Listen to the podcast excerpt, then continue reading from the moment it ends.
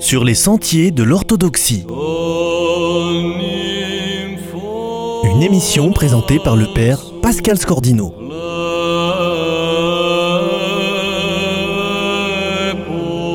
Alors nous recevons aujourd'hui Bertrand Vergely, professeur de philosophie en classe préparatoire et enseignant de théologie à l'Institut théologique orthodoxe Saint-Serge à Paris. Bonjour Bertrand. Bonjour. Vous êtes professeur de théologie, nous venons de le dire, auteur de nombreux ouvrages de philosophie. Alors aujourd'hui, plus personne ne sait vraiment ce qu'est la théologie. Pouvez-vous nous expliquer ce qu'est la théologie? La théologie, comme son nom l'indique, c'est la science de Dieu. On peut saisir la théologie à deux niveaux.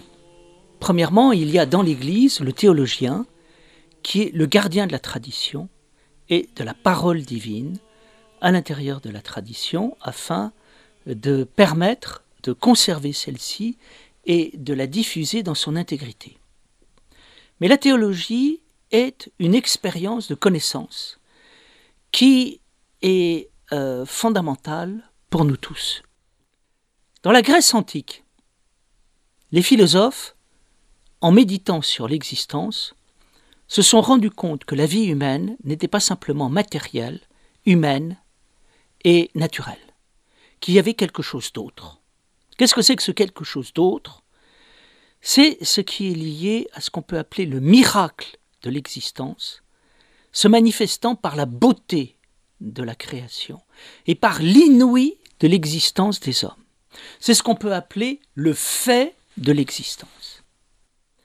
Par là même, les penseurs comme Parménide, comme euh, Platon, comme Aristote, comme les stoïciens, se sont attachés à mettre en relation l'existence concrète avec ce fait inouï de l'existence que l'on appelle l'être et qui s'exprime par la beauté et d'autre part l'inouï.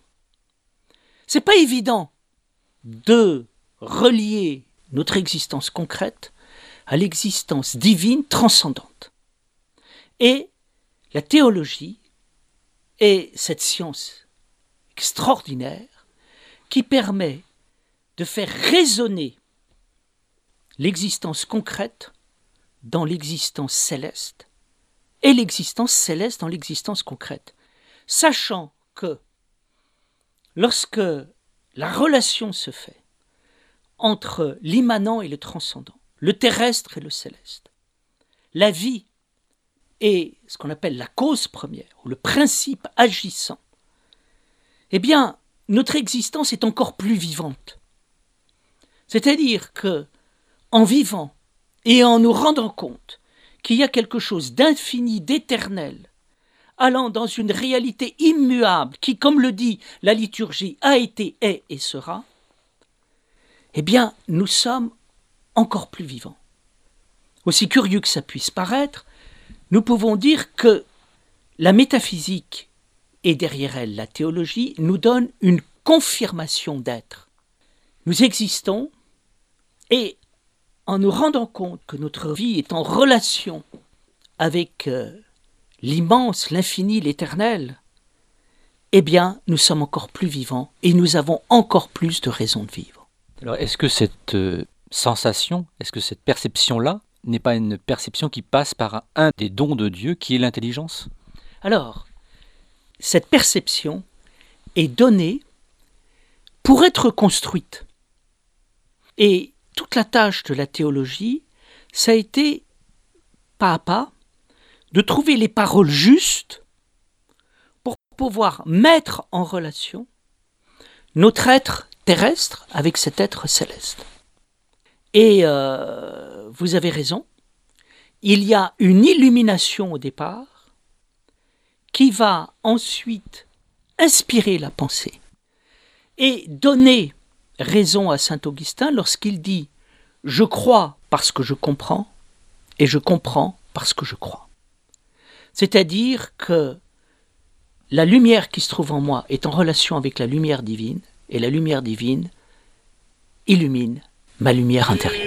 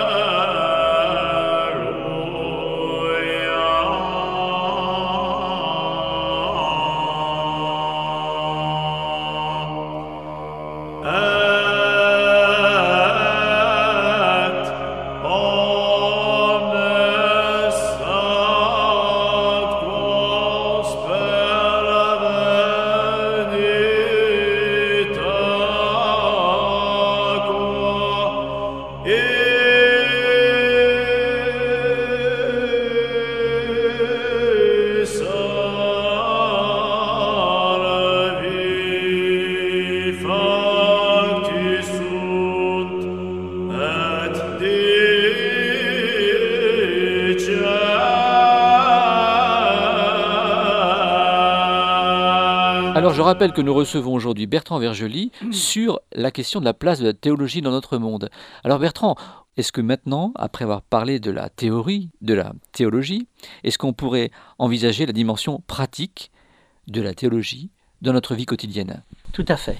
Et je pense que c'est la différence qui peut y avoir entre la théologie révélée et d'autre part la théologie rationnelle.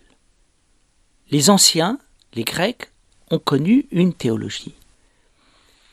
Cette théologie, c'était l'idée qu'on ne comprenait rien au monde dans lequel on vivait si on ne voyait pas qu'à la base de ce monde, il y avait une source, une cause. Et il s'efforçait de démontrer par la raison l'existence de cette source ou cause, Alors c'est cause unique qui euh, est le Père pour nous. qui est le Père. Ensuite, il y a l'actualisation de cette cause. Et ça, c'est le mystère du christianisme, où tout d'un coup, le Christ vient et dit, voilà, tout ce que vous avez cru ou pensé par la raison, je le suis. Donc c'est Dieu en personne qui vient dans l'histoire et qui nous amène dans, vers quelque chose qui est plus que la théologie, c'est la théologie vécue. C'est le mystère de la personne. Et là, toute l'expérience de l'Église et du christianisme vient mettre en forme cette expérience, cette connaissance théologique nouvelle. C'est-à-dire que Dieu, nous pouvons le vivre et nous pouvons le devenir. C'est ce qu'on appelle la déification. Et c'est le sens de la vie ascétique, de la vie liturgique et de la vie eucharistique. Vie ascétique, je transforme mon être par une purification et je m'ouvre à un domaine de connaissance purificateur où tout va de plus en plus loin. La liturgie, je participe à l'œuvre commune de mort et résurrection qui consiste à aller plus loin vers euh, une connaissance de plus en plus haute. Et Eucharistie, je deviens intime à Dieu qui vit en moi et moi je vis en lui. C'est-à-dire que dans cette expérience de la vie chrétienne, la connaissance rentre dans le cœur et illumine le monde entier et euh, permet de le soigner au double sens de soigner, c'est-à-dire réparer d'un côté et faire grandir de l'autre. Donc euh, la théologie s'accomplit ici sur le mode du thérapeute, de celui qui peut soigner et faire grandir, sur le mode avec le Christ, celui qui sauve. Donc là, nous avons affaire à un mode extrêmement fort de la théologie qui s'actualise dans la personne et qui évite que la théologie demeure une science abstraite ou scolastique au sens péjoratif du terme. Voilà, en fait, on a la présence du corps, l'incarnation est là pour, euh, pour, pour nous sauver quelque part d'un intellectualisme qui ne donnerait pas la vie, en fait. Dans le Notre Père, il est dit que ta volonté soit faite sur la terre comme au ciel. Donc le but, c'est pas que la terre aille dans le ciel, c'est que le ciel soit sur la terre. Et le corps, au sens profond du terme, est la manifestation des mystères les plus profonds de la vie éternelle et du Christ. Donc euh, je crois que le Christ est venu pour euh, donner un corps à Dieu et euh, donner une matérialité, une incarnation à tout cela.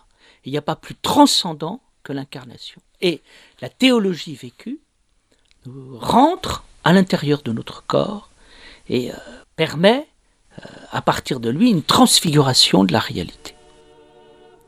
Révélation de celle-ci, et nous pouvons dire le début d'une vie qui, comme le disait Grégoire de Nice, va de commencement en commencement par des commencements qui n'auront pas de fin.